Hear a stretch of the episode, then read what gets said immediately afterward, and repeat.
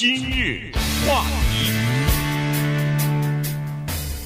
欢迎收听由中讯和高宁为你主持的今日话题。昨天呢，美国的《时代周刊》呢，呃，选出来一年一度的风云人物。那么，二零二一年的风云人物呢是伊隆马斯克啊，他是呃 SpaceX 和 Tesla 这两家公司的呃创始人，同时也是 CEO 啊。所以呢，呃，这个人呢。呃呃，这个《时代周刊》给予相当高的评价啊，说他的影响力已经溢出了地球了，已经超过地球了，要准备呃进进入到这个宇宙啊，因为他不是提出一个火星计划嘛，呃，要自己自己制作一个大型的这个航天器啊，嗯，一次要载一百人到火星上去，而且可以如果地球。呃，最终发现不适合人居住的时候，可以呃把这个人类呢移居到火星上去啊。所以呢，这个人在美国甚至在全全世界各地都有非常多的粉丝。所以今天我们把这个人的整个的情况跟大家简单的介绍一下。是的，当然《时代周刊》评出来的年度风云人物只代表《时代周刊》啊，对不对？他并不是说呃这个人就是人类公认的一个伟大的人物。但是呢，你必须得承认。就是很多的时候，《时代周刊》它评选出来的这个风云人物呢，他一定是有某种代表性的。而马斯克这个人，我也知道有人不喜欢，有人特别的崇拜，但是很不好意思的说一句话，没有意义。你喜欢不喜欢他没有意义，你崇拜不崇拜他也没有什么太大意义。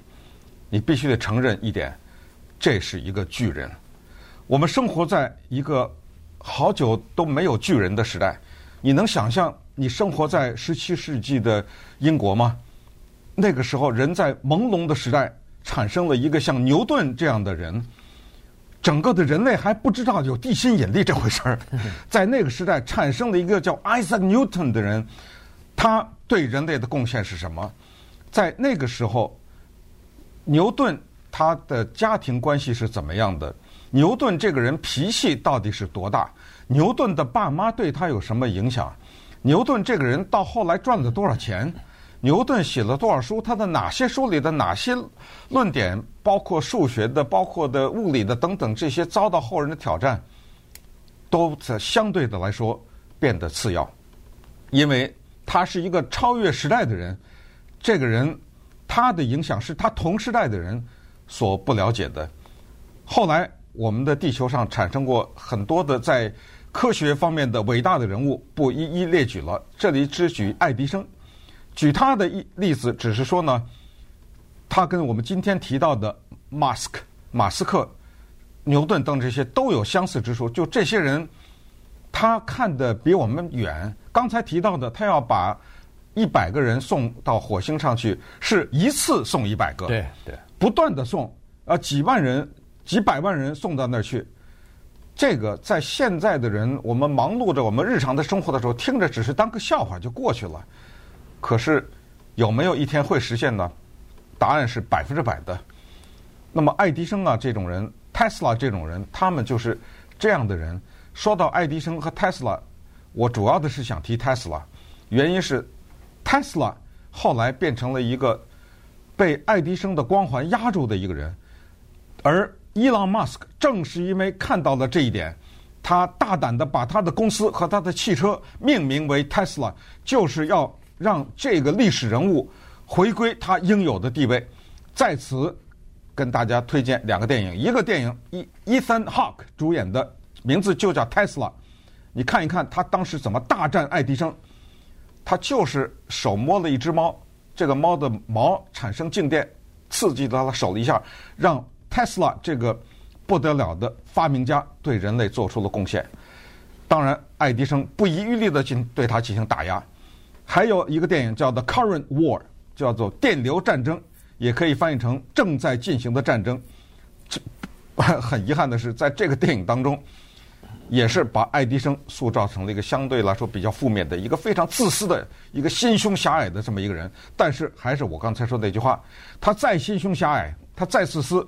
爱迪生也是一个伟大的人物，他的个性已经超越了这些，就他的贡献超越了他的个性。所以今天我们说到伊朗马斯克，我大胆的把他跟牛顿、爱迪生、特斯拉等这些相提并论，只是告诉大家，就是《时代周刊》把他选为一个年度的风云人物，他们心里也明白，这个是一个有争议的人物，但是他的贡献不是对这家公司的贡献，不是对 SpaceX 的贡献，是对整个人类的贡献。所以今天呢，我们就做一点微薄的努力，把今天的今日话题贡献给伊朗马斯克，对吧？我们就把他这个人的功、他的过、他的优点、他的缺点，一览无余的呈现给大家，那么让大家对这个人。以及他对整个人类的贡献有所了解。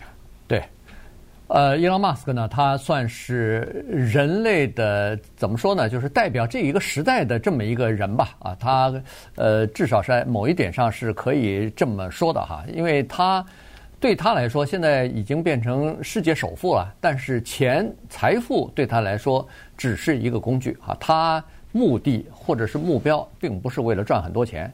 他刚才跟这个呃那个爱迪生来相比呢，确实是有的有的一笔原因，就是说爱迪生他是一个发明家嘛，他不管呃他的个性是怎么样，不管他有多少的生前有多少的争议，人们呃如何骂他，但是他给人类留下的这个财富啊，这个是世世代代的，直到现在。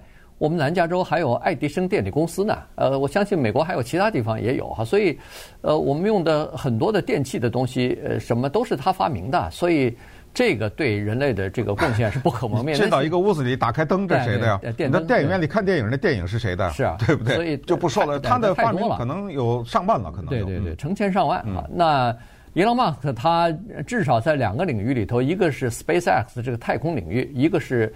呃，Tesla 这个电动汽车领域，他都是门外汉，他都是靠自学。他在进入这个特斯拉之前，他是没有经过任何的专业训练的，他没有进入到什么生产呃汽车、生产电动汽车，他没受过这个训练。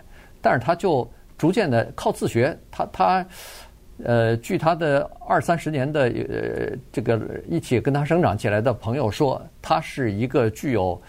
特殊大脑的这么一个人啊，他就是阅读非常的快，而且吸收知识的能力也非常的快啊。从小的时候呢，因为他有这个，呃，最近他自己披露出来，他有那个 Asperger，呃，那个叫艾斯伯格自闭症，哎，自闭症症的一种吧。对。他就是跟跟人社交的时候呢，呃，非常腼腆，不太愿意跟人社交哈。所以小的时候，他据他妈妈是说，在好像几岁之前，他基本上不太讲话，一个人沉默。大家都不知道他在想什么。同时呢，他另外一个事情让他妈感觉到震惊，就是他从小的时候非常快速的在翻阅和背诵那个那叫什么百科全书，百科全书哈，所以把很多的知识啊都吸收在他的这个呃脑子里头。小小的年纪就是呃对，你看对科学对各种各样的知识，他都有浓厚的兴趣在进行学习。那稍待会儿我们就看看。他是怎么样克服自己成长的这个环境？说实话，他成长的环境是非常恶劣的，并不是很好的。但是他居然能够从这里边走出来。今日话题，欢迎继续收听由中讯和高宁为您主持的《今日话题》。这段时间跟大家讲的呢是《时代周刊》评出来的二零二一年的年度风云人物——马斯克啊，就是 Tesla 的这个老板、创始人。呃，刚才说过了，他今年是五十岁哈，所以是一九七一年出生在南非的一个男孩子啊。那么刚才说小的时候，他基本上非常沉默啊，不太讲话，然后拼命地读那个百科全书。十二岁的时候，他显然是自学就会写这个编程了，电脑的编程了。所以十二岁的时候呢，他给呃这个游戏啊一个一个游戏呃写了这个编程的代码，然后呢。就以五百美元的价格呢卖给了一家呃电脑杂志啊，然后这算是他的第一笔呃第一笔钱啊，用他自己的这个自学呃起来的知识呢来换的换取的第一笔钱。所以我等会儿我等会儿告诉你那那笔钱都干什么了啊？对，然后他妈是就说了，说他从小就观察到他这个儿子呃与一般的孩子不不太一样啊，所以呢他妈从小据说是三岁的时候开始就叫他小天才了。因为他妈观察到他这个孩子不一样，为什么说他成成长的这个呃这个背景或者是家庭不太幸呢？就是说他九岁的时候父母亲就离异了，离异了以后呢，妈妈好像后来从南非就到了加拿大啊，但是他和他弟弟两个人呢是跟随着父亲一起在南非。那么他的父亲是一个非常棒的工程师，但是同时呢，呃，据伊隆马斯克是说对他有叫做心理上的虐待，所以呢，他跟他父亲直到现在都不联络，都恨不得都不讲话啊。就是他对他父亲的这个，呃，有的时候直到现在他接受采访的时候回忆起来，童年的时候和他父亲在一起的一些事情，他都没有办法，因为太痛苦了，他没办法再进行回忆。回忆的时候他都忍不住，有的时候会掉眼泪的。对，他用的词形容他爸爸，evil，这是一个邪恶的人。他爸爸的脾气暴躁。而且对孩子的心理折磨是到了无情的地步，就这种无情，包括伊朗马斯克，还有那是他哥哥还是他弟弟啊？应该是他弟弟啊，还和他弟弟吧，都是到了这个程度，就是说，那你们讲讲，你爸爸当时怎么折磨的？不能讲，讲不出话来，一开口就要哭，就到了这个程度都不能讲自己受的爸爸是怎么个折磨法。有一次，他们家来了三个劫匪。他爸爸拿着枪，一枪一个，把仨人全打死了。嗯，当然这是好事啊，我这不是说这是坏事，就那打死活该。他爸爸并没有被判刑什么之类的，但是就是说，这是这么一个男人。他爸爸后来呢，在他们小的时候，还领养了一个女儿，或者说就是说他爸爸，反正就是说，要不就是他爸爸又娶了一个人，反正就是说妓妓女，呃，就是他。过继的还是怎么样的吧？对对对，反正家里又多了一个妹妹。你知道他爸爸干了一件什么事儿吗？他爸爸跟他们的这个妹妹生了一个孩子。嗯，他的这个妹妹比他爸爸小四十二岁，就是这个年龄之差。对，这个就是他爸爸。呃，刚才讲到他十二岁的时候写了一个电子游戏，叫。啊、uh，Blast Star，嗯，然后赚了五百块钱。对，在今年五月份的时候呢，他上到了美国一个著名的电视喜剧节目 SNL 星期六晚间现场节目，他在上面解释了那五百块钱的下落。呃，他妈妈呢是一个非常漂亮的人，那他妈妈是一个模特。后来在五月份的这个电视节目上呢，他把他妈妈也请到上面去了。人们惊奇的看到了这个老太太如此之美艳，就我们很难用这样的一个词汇形容一个老太太，就是你可以想象她年轻的时候该是多么的漂亮。我们听一听啊。Ladies and gentlemen, Elon Musk.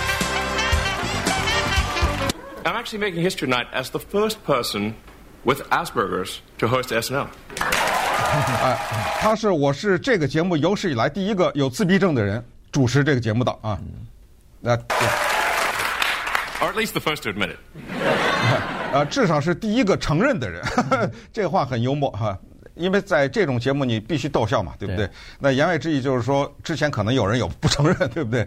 I'd first like to share with you my vision for the future. I believe in a renewable energy future. I believe that humanity must become a multi-planetary space-faring civilization. Those seem like exciting goals, don't they? 啊啊！我告诉你，我对未来的设想是什么，对不对？未来它两大设想嘛，一个就是再生能源，对不对？就是不要破坏了地球。第二就是跨星际生存，对不对？今天我在地球上住两天，明天我到火星上住两天，就这意思，对不对？ If I just posted that on Twitter, I'd be fine. 啊，那我要是在推特上就这么写，不是很棒吗 ？Look, I know I sometimes say or post strange things, but that's just how my brain works. 那谁让我有病啊，对不对？所以我在推特上不是胡说胡说八道吗？他经常胡说八道，对不对啊？To anyone I've offended, I just want to say, I reinvented electric cars and I'm sending people to Mars in a rocket ship. 啊，那如果我得罪了谁的话，我就告诉你啊，我重新的发明了电车，对对不对？电气的汽车，汽车啊，同时我把人送到了火星上。Do you think I was also going to be a chill, normal dude? 啊，你难道认为我是一个正常人吗？啊，你看，这就他就是大胆的拿自己开玩笑，你知道吗？SNL is also a great way to learn something new about the host. For example, this is my son's name. 啊，呃，大家知道他儿子叫什么名字吗？对不对？是 X，呃，一横什么 A E， 呃，在什么一横什么 X I I，就就是一个无法发音的名字。他拿他儿子的名字开玩笑啊，他说：“你知道这名字怎么念吗？” It's pronounced cat running across keyboard. 怎么念呢？就是这么念啊，一只猫从电脑键盘上爬过去，你就这么念。我儿子叫什么名字？我儿子名字叫一只猫从电脑键盘上爬过去，知道吗？Mom, do you remember when I was twelve and I created my own video game called Blastar about a spaceship that battles aliens? 妈，他妈妈来了，这回就啊，我因为我为了节目的原因，我们删掉了一些了啊。他说妈，你还记得我十二岁的时候写的那个电子游戏啊，叫做《星际大战》，呃，讲是人和那个太空上的人在作战呢，是你还记得吗？外星人。I do. I remember they paid you five hundred dollars, 他们付了你五百块钱，but you were too young to open a bank account, so I had to open one for you. 但你年龄太小啊，银行不给你开户啊，所以你妈呀帮你开了个户啊。That's right. Uh, whatever happened to that bank account? That's not important. 哎，对，这个问题在这儿呢。哎，对，呃，妈，那钱呢？呃，他妈，哎，行行，别别，这不重要啊。 And that video game about space into reality. Unless you consider that our reality might be a video game and we're all just computer simulations being played by a teenager in another planet. 呃，这才是重点了啊！他就他妈妈说呢，不过呢，孩子啊， 你十二岁之后那个梦想呢变成现实了，对不对？真的，咱们上到太空了。这时候，马斯克回了他妈妈一句：“呃，不过也可以反过来说，就是我当时设计的游戏是人站嘛，哈，人在一个虚拟的空间里站太空人，可能是在太空有一个十几岁的孩子设计了一个游戏，我们地球上的人都是他设计的游戏里面的人物。”那孩子正在那玩电子游戏呢，玩的就是我们地球上这些人，我们这些人都是虚拟的。哎，这个话慢慢琢磨吧，对不对？嗯，对，呃，那么他是在学校里边呢，这是一个早熟的孩子，您可以看得出来，十二岁已经写这个电子游戏的这些代码什么的，他显然是非常早熟啊，所以呢，他在学校里边受尽欺负啊，呃，很多同学他据他说是非常恶毒的，非常呃，就是针对他的这种欺负哈，好好不不光是一个同学，呃，恨不得是班里头或者年级里头有一个小帮派组织似的。呃，有一次把他打得非常重，那到了都都要住院了哈。呃，但是他后来呢，到差不多高中的时候，一下子他这个人发育得非常快啊，所以后来他个儿大了以后就开始反击什么的。十七岁的时候，他离开了南非啊，去了呃，就是他妈啊、呃，他妈和他呢，他外公的这个地方就是加拿大，去了加拿大先。读女王呃大学，然后后来呢就到了美国啊，进到美国呢读，先是读这个宾州大学啊，宾大，呃，然后就呃在宾大完了以后上斯坦福了，哎，斯坦福是博士了，对，在宾州大学好像毕业的时候，呃，有物理学和经济学的两个学位，然后就被这个斯坦福大学的博士班所录取，录取以后，当然他来到了加州啊，就到了这个斯坦福大学，但是没两天。这时候呢，就是他就感受到整个时代啊，正在以一种呃这个叫做呃日新月异的这种情况在发生变化。那个时候大家都在做 dot com 嘛，都是这个 internet，哎，internet 呃要改变世界了。所以他说不行，我不能在大学里边再浪费我的时时间了。于是他就辍学了，嗯，呃，这个博士也不读了，和他弟弟两个人就是在这个 Palo Alto。这个地方就开始自己的创业。待会儿我们告诉大家，他第一个、第二个创业是什么？对，不多不少，这不可思议啊！在斯坦福大学经过这么漫长的申请，经过录取，进来了以后不多不少上了两天，比 Bill Gates 那一年还是哈佛还小很多了。对，Bill Gates 是一年吧？我记得。对，一年以后他就辍学了。呃，Zuckerberg 也是一年，好像呃，不管怎么说吧，就是这个是一个非常奇怪的人。等一下咱们看看怎么个奇怪法。今日话题，欢迎继续收听由中讯和高宁为您主持的今日话题。这段时间呢，跟大家聊一下这个二零二一年的呃时代风云人物哈，伊隆马斯克。呃，他呢在刚才说过了，在这个 Internet 啊国际网络的这个浪潮当中呢，他也和他弟弟呢就开始了自己的创业的生涯。呃，显然两个年轻人嘛，呃二十来岁，然后就在 Palo Alto 这个地方呢就租了一个。一个人家的房屋子吧，呃，作为他们的办公室，然后就睡地板啊，然后呃，这个非常简陋哈，生活是呃，当时是每天吃那个 Jack in the Box，吃那个汉堡包，然后呃，洗澡没没地方洗，他只有租了人家一个房间啊，于是就跑到隔壁的那个 MICI 啊，这呃，就是那个基督 YMCA，哎 YMCA。那个这叫什么？基督会青年呃，基督教青年会啊，去呃洗澡去，免费可以洗澡，然后呃蹭邻居的这个国际网络上上网，因为付不起这些东西。这时候呢，就是他的第一个公司呢，叫做 Zip Two 哈。你一听这个 Zip 就是 Zip Code 嘛，就是这个呃区号嘛，我们呃住的居民的区号。它实际上这个是 MapQuest 的前身啊，就是它利用这个 GPS 的这些数据啊，呃呃就是电电动指引的这些呃数据呢，来告诉你附近有哪些你想要的，比如说商家也好，商店也好，各种各样的这个设施也好哈，所以。他的这个构想非常好，后来呃很快那个 Compaq 就发现了这个呃这个国际网络它的这个公司很有创意啊，于是呢就把它给收购了。当时第一个公司给他们哥俩赚了两千两百万美元，就分到他手里是两千两百万啊，嗯、对不对？这是第一这个这么年轻的时候拿到的呃一桶金，然后呢？要是换一个人，按他身边的人说，可能想去什么买个大房子啊，甚至是弄个什么游艇啊，嗯，游山玩水啊什么的，没有。他马上开始了第二个创业。长话短说，因为这些故事很多人都已经听说过了啊。他创办了 X 呃 dot com，这个 X 呢就是后后来的支付款的 PayPal 的呃前身吧，对，就等于是这个后来又被人以。呃，多少一百一亿多吧？啊，他拿到一亿八千万，一亿八千万，就后来被 PayPal、eBay 啊什么就收购了，对不对？好，对，他就变呃发了大财了。发了大财以后呢，有一个公司啊叫 Mars Society，就是叫火星协会。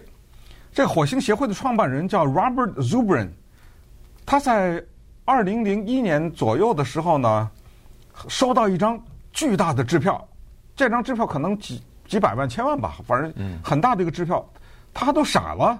这谁呀？给我们写了这么大一张支票？这个人叫伊朗马斯克，这谁呀？这个是，他们就认识了。认识了以后呢，他才发现这个年轻人原来是心怀壮志啊。他认为啊，人类要向太空探索，而且伊朗马斯克之所以写了这么大一张支票给这个火星协会，是因为伊朗马斯克。他惊奇地发现，美国太空总署放弃了太空探索的计划，嗯，更不要说火星了，根本就放弃了这个计划。所以这个时候他觉得不行啊，这叫什么？这个天降重任于我身呐，是不是？他有这个感觉，他说不行，我得玩这个东西。他首先的举动就是带了几个人到俄罗斯去，因为俄罗斯呢，那个时候我们也知道啊，由于他冷战的结束啊，什么他的经济。出现很大的问题，所以他还有很多什么弹道导弹呐，什么这些设施啊。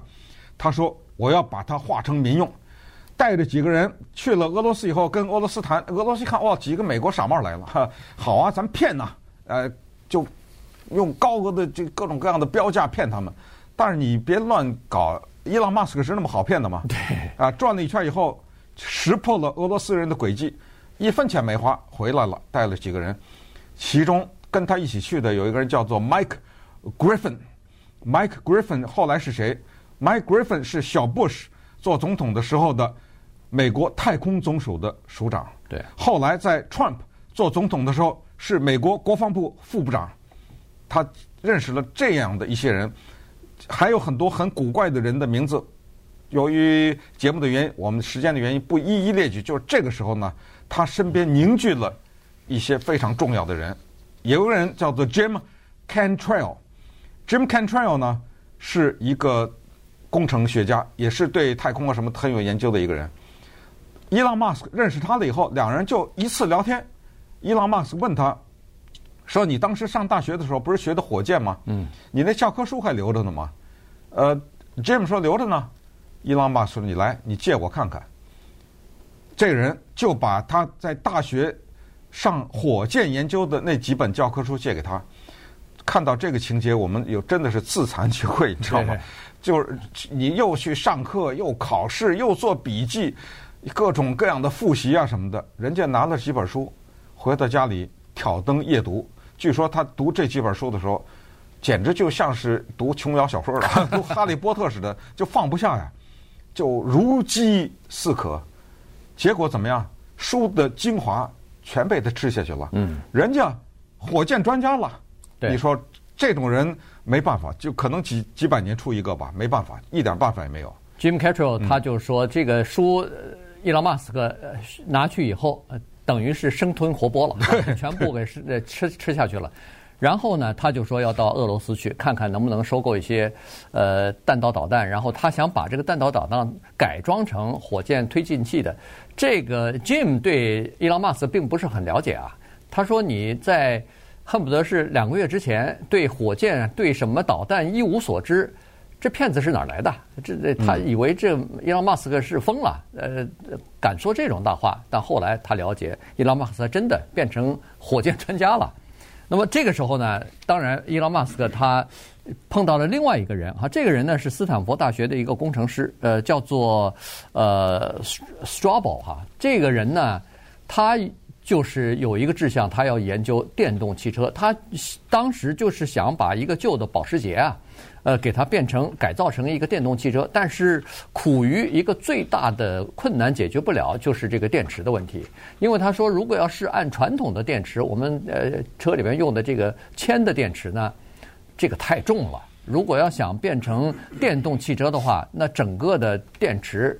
发出来的有效的功率全部被这个重量给消失、消耗掉了，没法没法弄哈。但是呢，他说现在当时啊，他就认为他跟伊隆马斯克说，他说根据我的呃理解呢，就是说现在有一种新的技术叫锂锂电池哈，锂离子的这个电池。他说如果要是用这个技术来呃变成这个电池的话呢。他说是可以，因为它密度比较大，那个电池的重量呢就相对来说轻一点儿。经过伊隆马斯克仔细的测算之后呢，他认为说这个这个方法是可行的。于是他居然后来就收购了一家电池，就是锂电池的制造商，这家公司叫 Tesla。嗯，请注意，当时呃很多人是笑话他的，嗯、呃，在一片讥笑当中，他做了这个投资。所谓的绩效就是你这东玩意儿就打水漂吧，你的钱就啊，这有什么前途啊？所以有的时候人和人在这个时候就是重大的区分，就在这种关键的时刻，甚至有的时候是面对着开玩笑的说整个人类的生死存亡的问题。为什么这么说？他就认为地球就不行了。嗯，他现在就是认为，当然不是马上，但是说实话，我们最近又是什么山火，又是地震，又是飓风，又是龙卷风的，对吧？就是我们看到了。地球的种种危机，他的目光可能是放在百年以后或者千年以后，所以他已经放在那儿去了。那么稍等会儿呢，我们再看看他的哥哥说啊，说这个人呢是在生意方面呢，在理想方面，在科技方面，憧憬未来等等这方面呢，是一个伟大的人物，但是他的个人生活啊是一团糟啊，呃，他七个孩子，我们稍待会儿呢，也就花一小点时间看看。他的感情生活啊，他的第一任、第二任、第三任，后来的这些生活中不可缺少的女人，呃，他说了一句话，他说：“我一天都不能没有女人。啊，如果我没有的话，我会觉得非常的孤独。”可是反过来，他身边的女人往往说一句话：“你一天都不能没有。”我们想问的是，你在哪儿呢？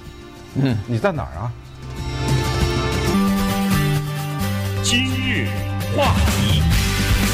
欢迎继续收听由钟迅和高宁为您主持的今日话题。伊隆马斯克呢，呃，他在这个采访当中，他承认啊，他是说，如果我不恋爱，恋爱，如果我没有一个长期的呃伴侣的话，我就不会快乐啊。这个是他自己承认的。他的第一次婚姻呢，是他的这个大学的呃，就是大学时间的恋人啊，叫 Justin 啊 Miller。呃，他们两人结婚之后两年之后呢，就生了一个孩子，还有一个儿子，叫做 Nevada。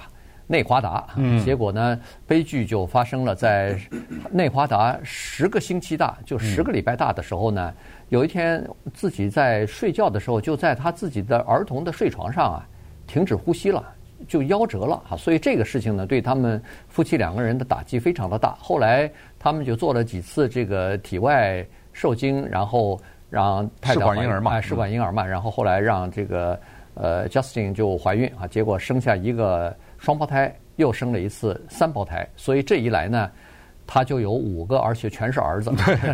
呃，但是后来呢？呃，他的工作实在是非常忙啊！我说的是伊隆马斯克，所以经常不在家里边，经常是在工厂里边，因为他呃到最紧张的时候呢，这个他是呃要住在工厂里头，呃，因为车间里头的事情实在太多，一会儿喷漆的问题，一会儿这个呃装配线的问题，他必须要在现场要解决，要重新写代码什么的，没办法回到家里头去，所以。太太呢，一个人待在家里头，当然不缺吃穿，这个都不愁，住在豪宅里。是一个大豪宅里啊，豪宅里。但是问题，他觉得这像是一个，呃，镀金的一个呃鸟笼一样，嗯、一个笼子一样，把他关住了。于是两人后来就分手了。嗯，分手了以后呢，六个礼拜以后。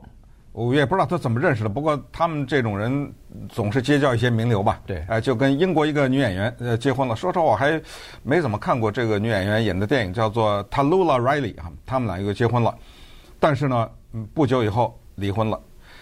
这种人呢，他就是叫做所谓性情中人吧，或者是这种任性的人。离婚了以后，过几天可能俩人通两通电话，哎呀，算了，又复婚了。复婚了一段。又合不来，哎，又离婚了。我不知道他俩这么一来一往多少次，反正这是个二零一六年可能就 正式终结了啊。那最后呢，就是我们看到的是他跟一个歌手吧，叫 Grimes 啊，两个人没有结婚啊，是男女朋友，生了他的第七个儿子，就是有怪名字的那个。呃，顺便也说一下，这一大串刚才就说一只猫从键盘上滑过去的这个名字呢，他说最后他的发音是正确的发音是 X。嗯，而大家还记得吗？当时他的第二家公司就叫 X.com，呃，做网上付款的这个公司。我估计他这个儿子在十八岁的时候肯定会改名，这这名字写出去，当然也可能不改，因为就可以作为一个光环嘛。我是伊朗马斯的儿子，这可以走到哪里都可以来，就算是一个特别的、独特的一个代号。不管怎么样呢，《时代周刊》把他选为时代的风云人物啊，是这么概括他的啊，说这个人。他不拥有任何一个房子，因为他把所有的房子都卖了。对，他租现在租的房子，这是世界首富啊！啊，世界首富。对，那这个人呢，在开始出售他的各种各样的资产，包括股票。这个人他要在地球上上空放四万两千个卫星。嗯。从此以后，我们将再也没有什么这个地方上不了网。呃，什么这个地方没有塔台，没有什么，没有这问题了，因为在卫星上帮你上了，你在喜马拉雅山上面都有信号，这因为有四万两千个卫星在上面，这个人他能够征服太阳，因为他现在大力的研发太阳能，这个还跟他那个电车还不太一样了啊，他在研发太阳能，将来你手里拿的那个手机的后面那块板子就是有太阳能板。连手机上都有太阳能，他在研发这个东西，他将让地球上从此再也没有石油，就是大面积的减少地球这个对人类的贡献，那个简直是是呃功不可没呀，对不对？嗯、对这个人他甚至能够改写人类的金融体系。你看他一个 GameStop 这个，他就发了一个字的 Twitter，嗯，整个震撼了华尔街，对，对不对？对。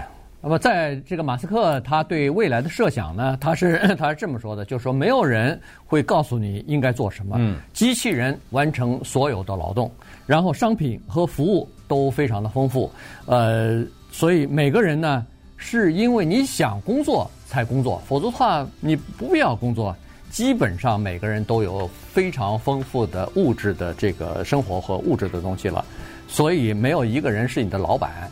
然后你可以没有人，你就不受任何人的控制。